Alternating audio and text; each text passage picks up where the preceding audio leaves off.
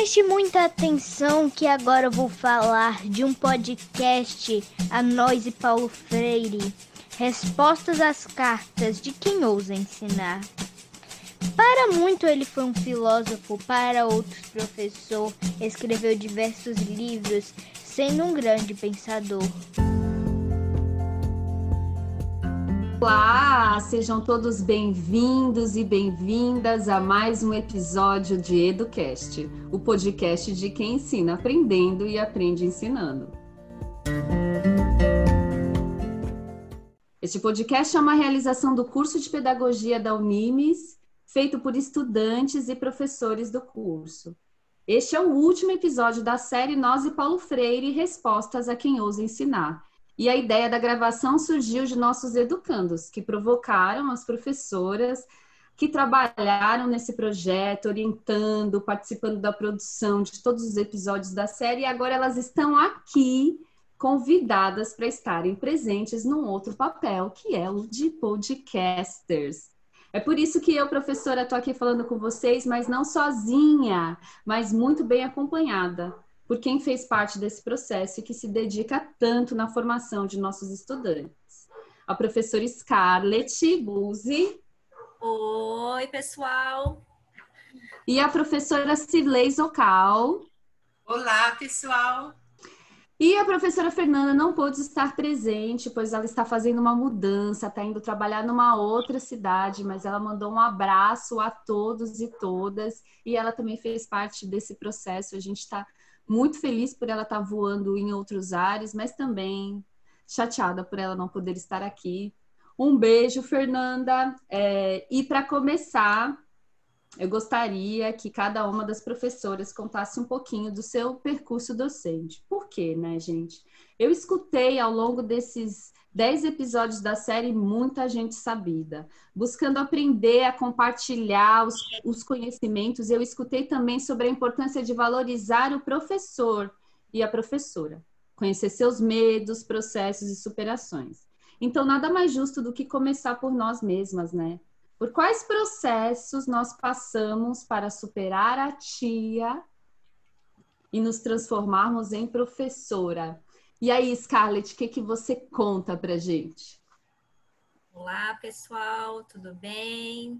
É, estou adorando estar aqui nesse processo agora de, né, no que, esse processo que vocês passaram, né? E agora estamos aqui vivenciando, sentindo na pele, né? Exatamente o que vocês passaram. Então, estamos muito felizes, né? Acredito que não só eu, como todas as professoras que estão aqui presentes.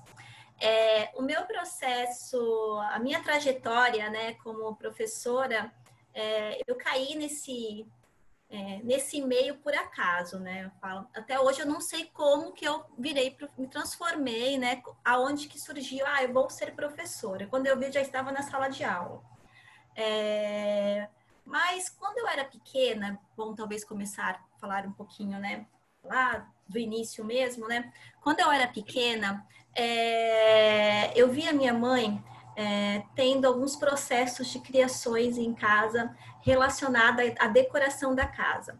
Ela pegava é, imagens de calendário, é, geralmente calendários, principalmente antigamente, né? Vinha com algumas imagens de paisagem, de retratos, né? E eram enormes.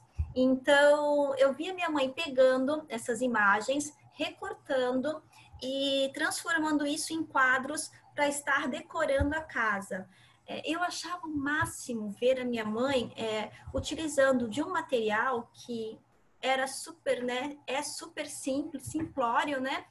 E transformando isso em algo para decorar a casa. A questão aqui é, que me chamava atenção desde então não é questão de arte como decoração, mas esse processo de criação que a minha mãe passava de pegar algo que poderia estar indo para o lixo e transformar isso em alguma coisa.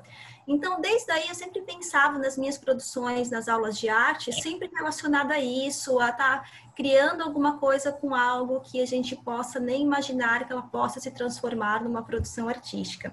E por isso que eu escolhi a área das artes, né, para estar atuando até hoje. É, fui para a graduação de artes visuais, é, a minha formação, quando eu falei para os meus pais, né, que eu ia fazer formação em artes, né, fazer graduação em artes, foi como, né?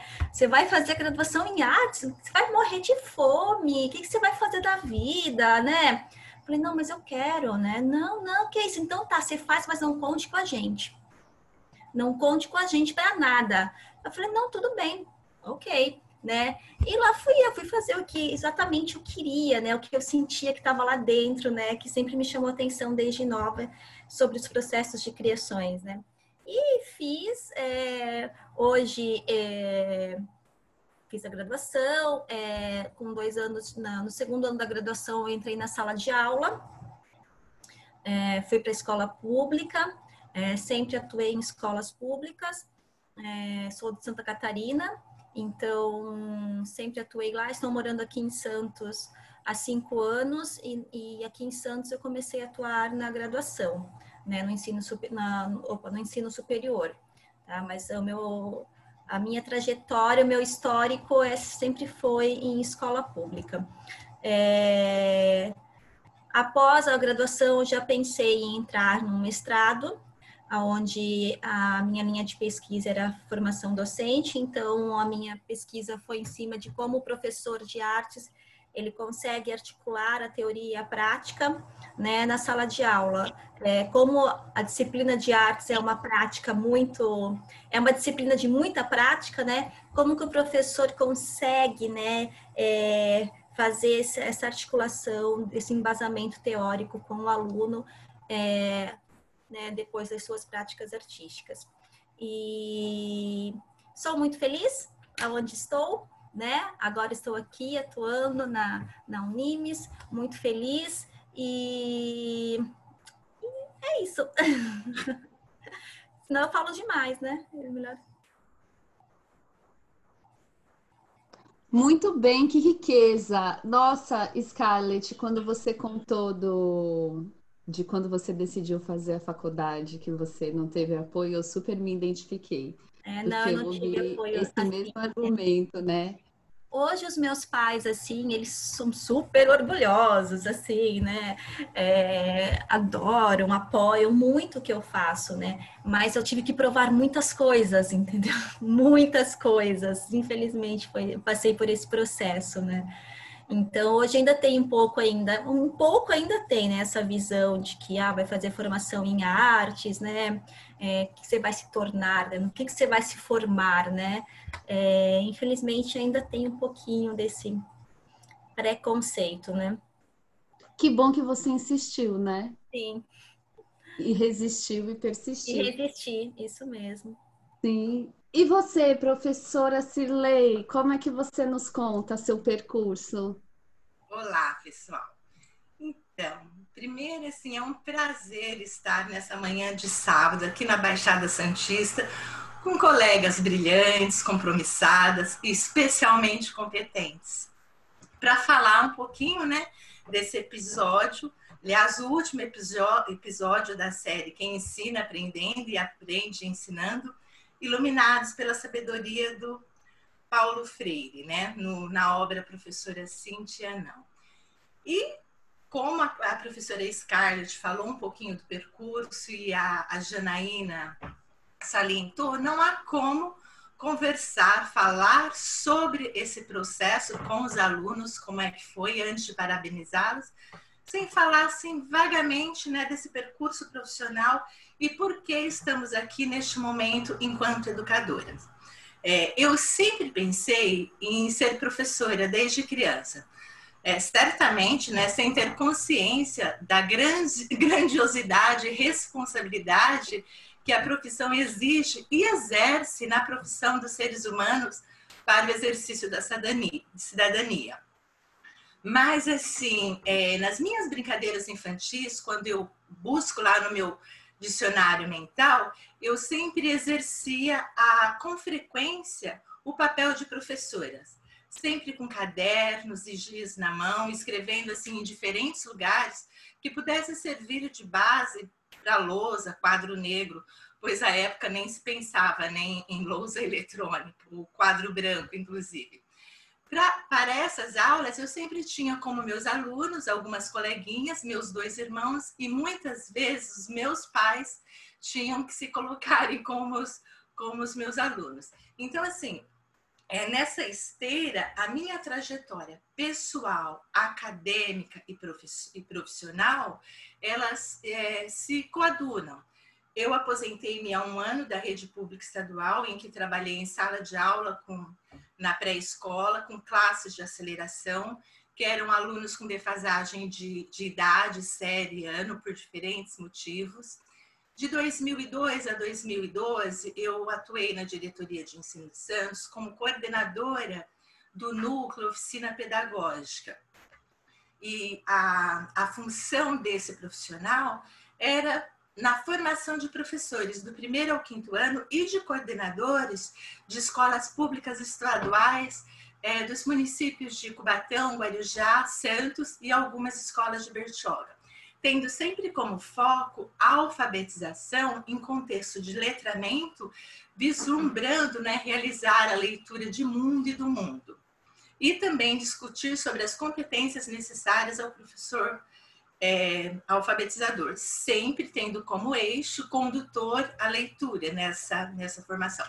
Posteriormente, é, como supervisora de ensino, eu fiquei responsável das pastas de, de formação de professores. Aí atuei na, no programa Ler e Escrever, depois no, no Letra e Vida, Ler e Escrever, como orientadora do PNAE, que é o programa do, do MEC. E desde 2011, é, quando eu fiz o mestrado em Educação, Formação de Professores Alfabetizadores, eu ministro aulas no, na, no ensino superior. E é nessa condição que eu estou aqui falando com vocês, né, da relevância do pedagogo neste momento atual, nesse contexto mundial em que vivemos. Que riqueza! Eu quero aproveitar para comentar uma coisa é, que eu acho que as nossas estudantes não sabem. Eu conheço a professora Sidley de vista, de nome, aliás, desde 2005, quando eu entrei no Estado. Então, todas as formações que eu tive com a minha coordenadora pedagógica, ela falava da Cirlei. E se hoje eu sei fazer sondagem, não foi na universidade que eu aprendi, não foi no curso de pedagogia que eu vivenciei essa experiência mesmo. Então, foi a partir da minha coordenadora e ouvindo falar da professora Cirlei. Aí, quando eu chego em 2017 na universidade, aí tá assim, eu nunca esqueço desse dia. Aí tá sentado na minha frente Aí a Maria Ângela tá apresentando todo mundo, né? Aí ela fala assim, Cirlei. Aí eu falo assim, nossa, é essa pessoa que me acompanha há anos e eu nem sequer sabia quem era, né? E eu hoje estou junto agora, né? Sim, é. Olha, olha o lugar que eu cheguei, né? Estou é. trabalhando é. com essas pessoas. Então, é muito legal nesse percurso quando a gente vai encontrando os nossos professores, que vão virando nossos colegas de trabalho, que vão virando os nossos parceiros, né? E a importância da formação continuada. Então, a Cirlei é uma figura que representa muito essa formação contínua. Quem passou na alfabetização, na escola pública, aqui na Baixada, ouviu falar de Cirlei. E isso é muito legal. E ela está aqui hoje com a gente, é professora de vocês que estão aí ouvindo, né? E a gente vai vendo os professores todo dia, que nem Scarlett, e não conhecem a história, né? São tantas demandas, tantas coisas que a gente nem, nem sabe. E aí, para contar um pouquinho da minha história, é, eu me identifico um pouco com vocês quando a gente pensa nessa, nessa professora que começa a nascer na infância, né? E aí eu sempre quis brincar, sempre gostei muito de brincar. E, e aí eu decidi na infância mesmo que eu ia brincar para sempre. A questão era como eu continuar brincando, né, nesse mundo de adultos, com as pessoas tão sérias e, e acho que antigamente tinha mais, antigamente, né, 20, 30 anos atrás tinha mais aquela coisa: o que você vai ser quando crescer? Como se você fosse criança, você não, não fosse nada ainda, né? A criança como um vir a ser. Ela não é. Não, a criança já é, né? Então, como é que eu fui pensando para continuar brincando? E aí foi nesse perceber que o, o grande espaço que eu podia estar para continuar com as crianças e continuar vivendo a infância era a escola. E eu não entendia por que, que na escola as professoras eram tão bravas e tão chatas. Referência de uma educação tradicional. Quando eu entro na escola, a gente está acabando, né, saindo da ditadura. Então, há muitos muitos resquícios ainda que estão presentes até hoje. E eu ficava pensando assim, poxa, as crianças são mó legais, meu, a gente é mó legal. Por que, que as professoras não se divertem com a gente? Por que, que elas não brincam com a gente, né? Muito melhor do que ficar brava. E aí eu entendi que eu queria estar com as crianças e foi quando eu percebi a educação como um caminho. Mas não era de ficar sentada. Então, foi quando eu me encontrei com a educação física e fiz faculdade de educação física e entrei na Escola Livre de Circo de Santos, extinta, mas foi viva por uns cinco anos e que ali eu pude entender o que, que era popular. Aí eu me encontrei com a educação popular, com a arte popular, com a rua, com o improviso e tomei consciência dessa educação que a gente tem, que é elitizada, que é hegemônica, que não escuta outras vozes e que esse encontro com a arte, né, Scarlett, que é um encontro transformador para nossa vida e é muito transformador para mim, porque eu me identifiquei, que é quando assim, ah, encontrei minha galera. E eu não sabia onde minha galera estava. Então eu demorei aí e achei, sabia que era no corpo, sabia que era na brincadeira. E aí, nesse compromisso comigo, eu tô, começo a trabalhar no Estado, tenho toda essa formação de alfabetização, completamente influenciada por Cirlei, né? Aí resolvo entrar na pedagogia, porque o espaço da sala de aula e da lousa começou a me cutucar como por que, que eu tenho que só trabalhar com educação física, né? Por que, que eu não posso também ocupar esse espaço da sala de aula? E aí a oportunidade do mestrado, da especialização em educação física escolar e do mestrado, que aí eu vou falar do momento mais importante da escola para mim na infância. Então, esse meu percurso do estudo sempre é um retorno com essa Janaína criança. E aí no mestrado eu falei sobre o recreio, que é a melhor hora e a mais curta, né? É. Então, que me trouxe um outro olhar, porque eu queria falar sobre o currículo do recreio e veio meu orientador e falou: não, você vai falar de gestão e políticas públicas. Eu fiz assim, nossa, é isso.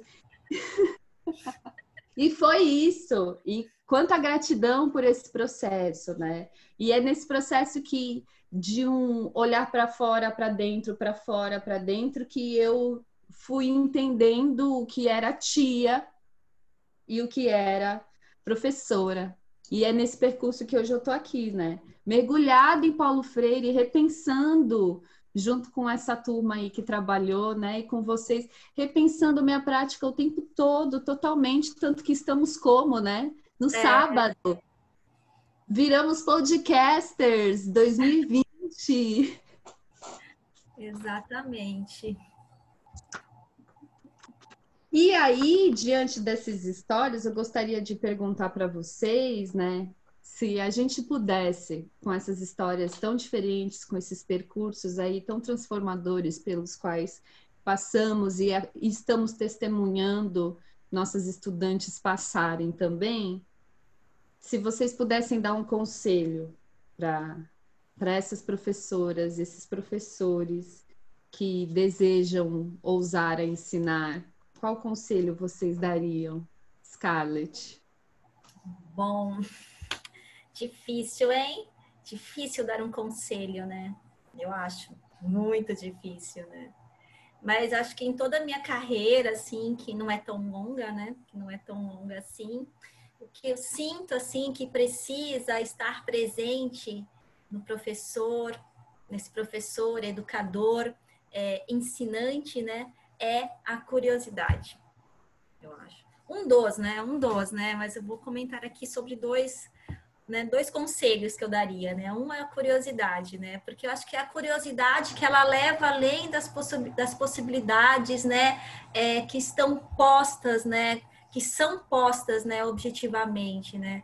Outra questão que penso que é muito importante no caminho desse professor educador, né, ensinante, é sua própria é, postura em relação à vida. Eu dou um exemplo, assim, sempre para as minhas alunas, assim, em cima da minha área, né, que são as artes, né? O professor que considera as obras de arte, ou seja, as imagens, né, as imagens como simples imagens, não representando algum valor de vida, né, esse professor tão pouco poderá dar aos seus alunos. Muito pouco ele vai conseguir dar, contribuir para a vida de uns alunos. Ele vai ficar sempre naquelas, naquela mesmice de estar ensinando técnicas, datas, né, ou nomes de artistas né? É, ou seja, nada que toque ao essencial de uma experiência artística que esse aluno possa estar vivenciando, né? Mas, né, se o professor ele tem a sensibilidade, né, a sensibilidade de enxergar a arte, né, representando como algo, falo sempre, né, que seja fundamental é, na vida, é, na sua vida, né, como uma necessidade de estar sentindo, de estar, né, sendo, né, com certeza ele vai transmitir essa convicção, né, para o aluno e em vez de uma mera informação que ele vai estar passando, ele vai passar a, a, a ele vai começar a passar e a ensinar uma formação é, desse ser sensível, né? Então isso não é só para as artes, é, mas eu acho que são para todos os professores é, em todas as áreas. Então, eu acredito assim que a curiosidade, é, a sensibilidade é, e você dessa forma você vai conseguir alcançar uma, uma educação é, na qual eu acredito. Então, eu sempre falo: estudem, é, busquem informação, é, construam seu repertório, o seu repertório cultural e ajude é, os seus alunos a construírem os seus repertórios. Muito bem, um conselhão, hein? Gente, volta, escuta de novo e anota, né? Verdade. Cirlei, qual é o seu conselho para nós, caminhantes aqui da profissão? Bem, antes de, de, colocar sobre o meu conselho, né, que é realmente, como a Scarlett falou, é complicado o conselho. A gente comenta, conversa sobre, né, é, aí na linha freiriana estabelece um diálogo, e não dá para adentrar isso sem, sem dizer, Janaína, que eu também aprendi muito contigo, né? Quem ensina aprende sempre, a gente vai validando esse percurso todo. E é, pensando né, em, em, uma frase, aí, um slogan, mas que, que é fato, todo profissional, né, independente, quaisquer que seja a profissão que ele siga, ele passa pela, pela mãos né, de, de um pedagogo. Então, assim, nesse sentido, eu, eu vejo que o, o recado que eu dou para vocês, né, a, esse diálogo que eu, que eu quero que vocês pensam e, e reflitam sobre, né, a, a Scarlett abordou a literatura e nós estamos vivenciando, né, neste momento ímpar em que todos estamos passando, né, é, o mundo todo está passando, o que, que nós observamos? Vocês vejam, nós temos aqui duas, duas profissionais, uma da área de educação física e uma da, da área de arte. E são essas duas profissões que estão dando base e suporte para a nação aguentar, né? A gente vê é live de educação física, são os exercícios físicos. Então, assim, a gente observa que quem está cuidando do ser emocionalmente são esses dois componentes curriculares, são essas duas profissões que estão por trás disso tudo. E essas duas profissões estão arraigadas, estão juntamente na atuação do pedagogo, né? Porque assim, a arte, a literatura, a educação física, física, elas contribuem no processo de alfabetização e colaboram e muito para o trabalho e desenvolvimento das competências profissionais e, e socioemocionais, né?